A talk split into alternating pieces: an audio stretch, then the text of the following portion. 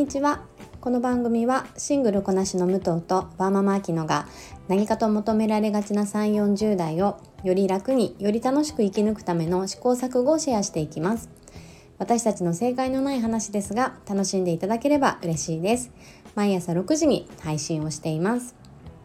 えー、本日は、えー、ワーママアキノの一人会になります。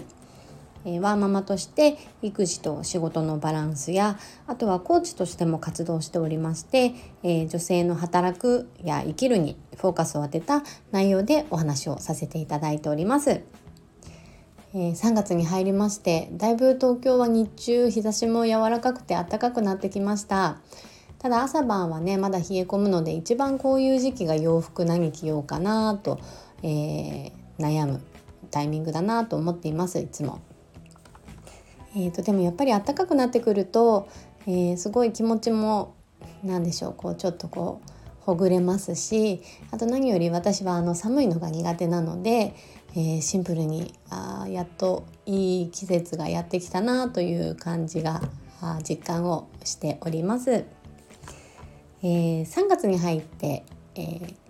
ミモザウィークと称しましてフェミニストフェミニズムに関して、え、お話をさせていただいております。私はあのあんまりそこに関してあの今まで知識が浅かったんですけれども武藤がすごくあの勉強熱心で、えー、情報をねいっぱい、えー、得ているのでそれを分けていただきながらあのすごく勉強になっているなというあの個人的感想です。身内を褒めるのもなんなんですけれども本当に武藤はあのちゃんと情報を得てそれをちゃんと自分の中にストックして自分の意見を持つっていうのが本当にいつもすごいなと思って聞いています。でやっぱりあの今回いろんな話を聞いて私あのフェミニズムとか、えー、偏見とかは全くなかったんですけれどもなんかある意味すごく無関心だったんだなっていう自分に気づかされました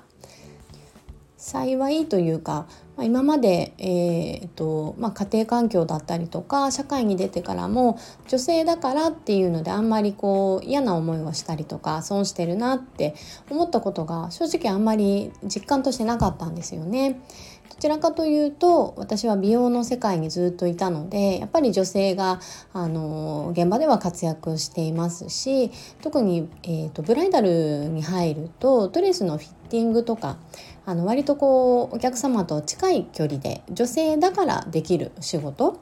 えー、まあ、ドレスインナーをつけたりとか、えー、ドレスを直したりとかっていう作業が入ってくるのでどちらかというと男性ができないことを、えー、やっているという意識があのありました。ただあのね、それは本当に一部側面であって世の中にはあの気づかない男女格差だったりとか、まあ、ジェンダーギャップっていうのがありふれてるんだなっていうのを今回感じています。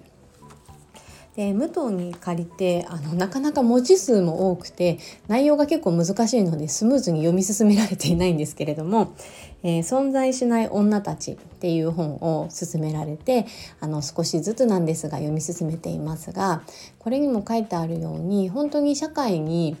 えー、気づかない気づきにくい男女格差っていうのがあのすごく存在しているっていうのがまあいっぱい書いてある内容なんですけれども、まあ、こういうことに一つ一つ気がついていくっていうことがこの社会を変えられるまずはファーストステップだなって思っています。あの普段コーチングとかでもお話をするんですけれどもやっぱり何かの引っかかりとかモヤモヤとか、えー、まあ気づきがあってってその現状を変えられるっていう次のステップに行けるのでまずはあの今見えてる表面だけではなくて、えー、いろんな側面で物事を見るあとはいろんな立場で物事を見るっていうことの重要さを今回すごく感じています。でえーと、とやっぱり私はあの子育てをしながら働いているのでどうしてもそのジェンダーギャップ男女格差ってなるとあの子供をね持ってる生態というんですかねっていうところにすごくあの意識が向けられてあのいろいろちょっと調べてみたんですけれども世界のジェンダーギャップ指数でいうと、えーま、その男女格差が少ない国のランキングですね。あの耳にすることも多いと思うんですが1位がアイルランド2位がフィンランド3位ノルウェーともう軒並み、えー、北欧の国が占めてるんですよね。でえっとなんでなんだろうって思うとやっぱりまあ武藤も話してましたがやっぱり社会とか政治にちゃんとこう制度としてシステム化されているっていうところなんですよね。最初からこのあの諸国が、えー、その男女格差がなかったかっていうとそうでもなくてやっぱり以前は日本みたいに男性が外に出て女性が家にいてっていう子育てをしてっていう社会背景があったみたいですがやっぱり女性たちのこの活動によってちゃんと政府が社会が動いてくれて、えー、育休制度とかがこう整えられていってたわけなんですよね。であのアイルランドなんかは、えー、育児あお父さんの男性の、えー、育児取得率が7割以上ってこれ日本から考えるとすごいですよね。ただやっぱり男性にとっても育児って関わりたいっていう気持ちがあの強く出るところだと思うのでもっともっと日本の男性もあのそこに関しては自分の願望に沿って、えー、今社会はやっぱりまだ少ないのかもしれませんがあの男性自身も何でしょう自分の気持ちに合わせたこうななんですかねこう活動をしていくべき男性側としてもなんだろうなっていうのを感じています。でちなみに、えーと、ちょっと話が飛んじゃいましたがこの、えー、国のえジェンダーギャップ指数の国のランキングでいうと156カ国中私が調べたのでは120位が日本でした。先進国としてこれは本当に恥ずかしい数字だなっていうのをやっぱりこう調べて知ると改めて感じました。で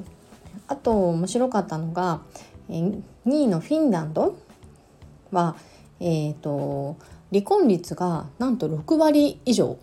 というあの記事も載っておりまして、まあ、男女格差が埋まると離婚が増えるのかっていう話ではなくてあのシンプルにそこの、えー、性別ではなくて個人の人権が尊重されていると自分自身の選択の幅シンプルに選択肢が増えるっていうのを感じました。今日本でも、まあ、3組に1組があの離婚するとは言われていますけれどもやっぱりその中でも一番ネックになってくる問題ってきっと金銭面だと思うんですよね。でそれってやっぱり社会に、えー、男女格差が現れているからっていうところだと思うんですけれども結局それがなければ女性自身もあの自分の好きな選択をできるわけですし、うん、何かに我慢する必要がないっていうことですよね。それがすごいこのフィンランドの離婚率6割っていうのにあの現れているなっていうのを驚きました。なので離婚してからも女性が当たり前に子供を、えー、親権を持つっていうこともないようですしシンプルに、えー、夫婦の、えー、関係性が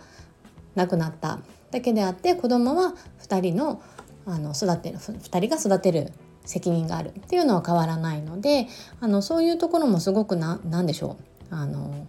感情とかではなくてこうシステム化されているんだなっていうのを、ね、あのすごく感じたんですよね。なので今回こう、まあ、武藤からいろんなことを教えてもらったり自分自身でも調べてみるとつくるつくあのジェンダーのギャップの問題ではありつつもえー、なんか着地はやっぱり自分の人生を自分自身で選択できるっていうここに尽きるんだなっていうのを一番感じました。えー、男性でも女性でも、えー、どんな立場でも自分のことは自分が決めるそしてそれを選択できるっていう人権の権利っていうところがやっぱりなんかあのフェミニズムのななんですかねもう本当にこう確たるものなんだなっていうのを、えー、今回私が思った感想です。それってすごく言葉で言うと当たり前に当たり前なことだと思うんですけれどもやっぱりあの日本の女性って特にうんやっぱり昔から我慢する文化だったりとかあとはま人を優先する習慣っていうのがこう根強く残ってしまっているので、えー、私たち自身もやっぱり意識改革が必要だなっていうのも思いますし何でしょう。まあ今しょうがないかなとか子育て中だからとかあのー環境がとかでなんとなく今受け入れてしまっている現状が皆さんあったりすると思うんですけれども、えー、本当の自分の願望って何なのかなとかこれはあのすごくコーチングでも話すんですけれどもまずは、えー、自分の本来の気持ちを向き合って、えー、それを知るでそこから、え何を選択していこうかっていうあのステップを